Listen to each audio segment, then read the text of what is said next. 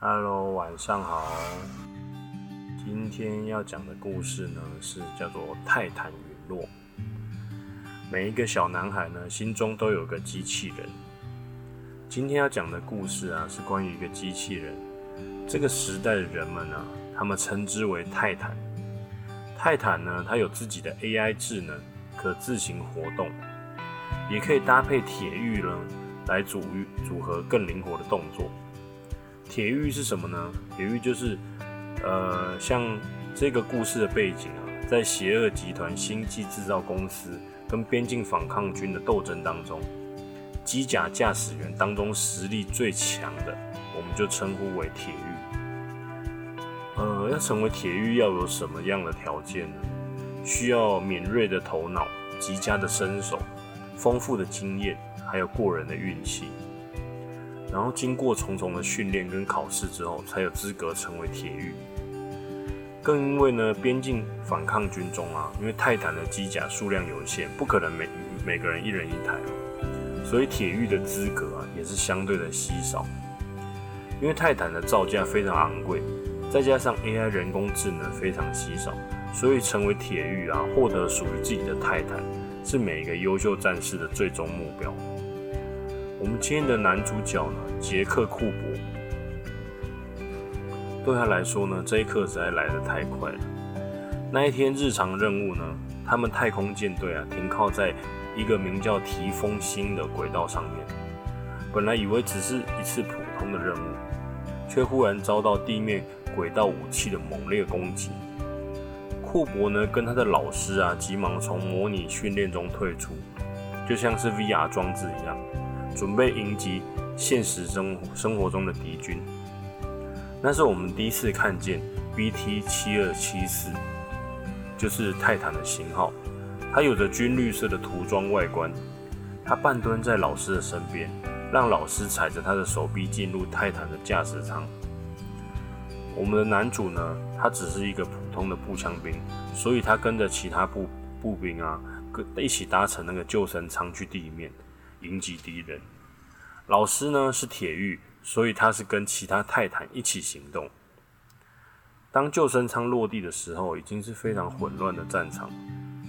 只见到一名顶级猎食者泰坦的身影，是敌方的泰坦，正在肆无忌惮地攻击着队伍。泰坦杀步兵啊，就像人踩蚂蚁一样简单。主角眼看着才刚落地，都还来不及防御的时候，就要领盒饭了。关键时刻呢，我们这边的泰坦及时出现，一脚踢开了猎食者，正是老师驾驶的 BT 七二七四，他只用了一脚。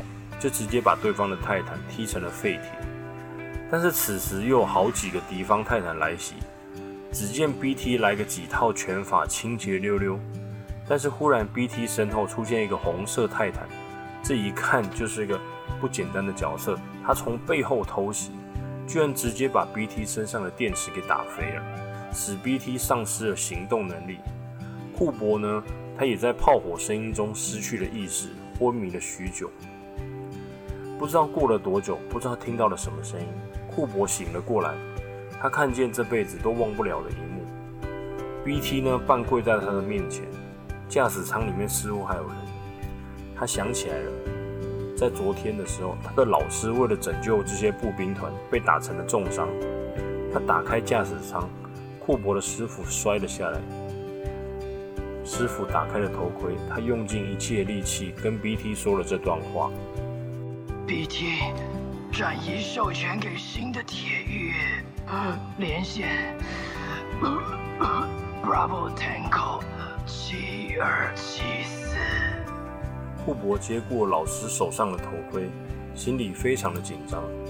这就像是第一天学骑车，不是骑脚踏车，而是直接给你开一台战车一样，又期待又怕受伤害。他不敢相信自己竟然在一夜之间。就成为了人人羡慕的铁玉，而且半跪在他面前的还是最高级的先锋级泰坦 BT。但是看到老师的尸体，他感受不到任何的喜悦。接下来的流程就是帮助泰坦寻找电池，重新获得能量，才能继续行动。电池并不难找，重点是完全没有经过实战测试的库珀是否可以胜任铁玉这个重要的位置。刚进入铁玉眼前一片漆黑，大约两至三秒过后，眼前出现了老师交代的下个任务：我们要与另外一名秘密潜入敌方基地的铁狱。安德森少校集合。库珀驾驶着 BT，一路朝着目标点前进，一路上顺便熟悉 BT 的操作方式。经过了敌方小兵骚扰之后，终于迎来了第一个 BOSS 肯恩。经过了一番苦战之后，我们取得了对方的头盔，这能帮助我们得知敌方的下一步动作以及位置。沿着安德森上校提供的路径，BT 判断这条路是一条捷径。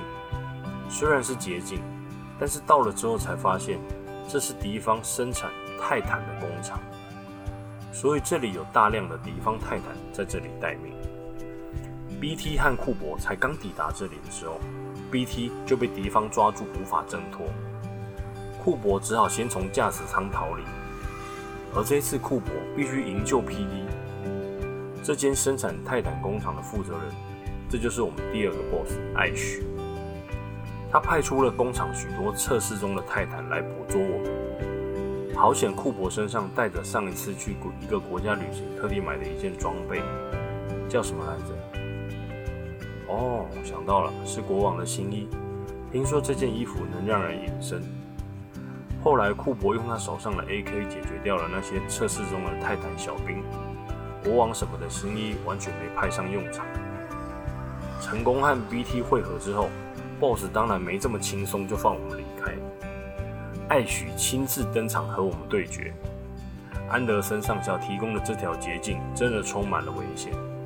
我们一样照着剧本打败艾许之后，想不到从艾许的口中得知，安德森上校已经死亡了。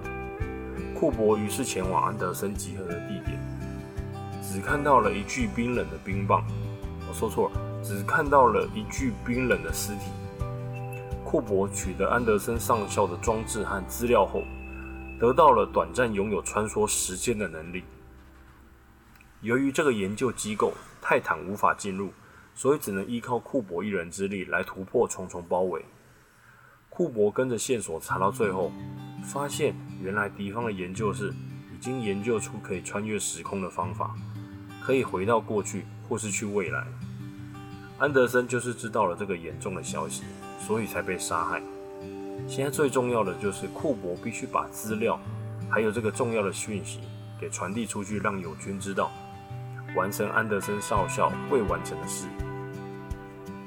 就在离开研究机构的同时，库珀在外面电视上看到了一段记者新闻采访的画面。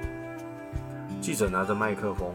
询问着一个脸色苍白的年轻人，他问说：“请问你们国家有什么神话故事，是让世界上许多人都相信的呢？但是其实事实上是错误改编的。”你好，我是罗马尼亚人。很多人都以为我们国家真的有吸血鬼，但其实这根本就是假的。我已经在这个国家生活了七百年。从来就没有看过吸血鬼，而且我还问了我城堡里的朋友，还有附近认识的一些邻居，他们在这里待的时间比我还久，他们也说从来没有看过。好了，今天的故事就到这边，这是上半段的故事，明天会有下半段的故事。明天我们会从完成安德森少校未完成的事这边继续。晚安了哟，孩子们。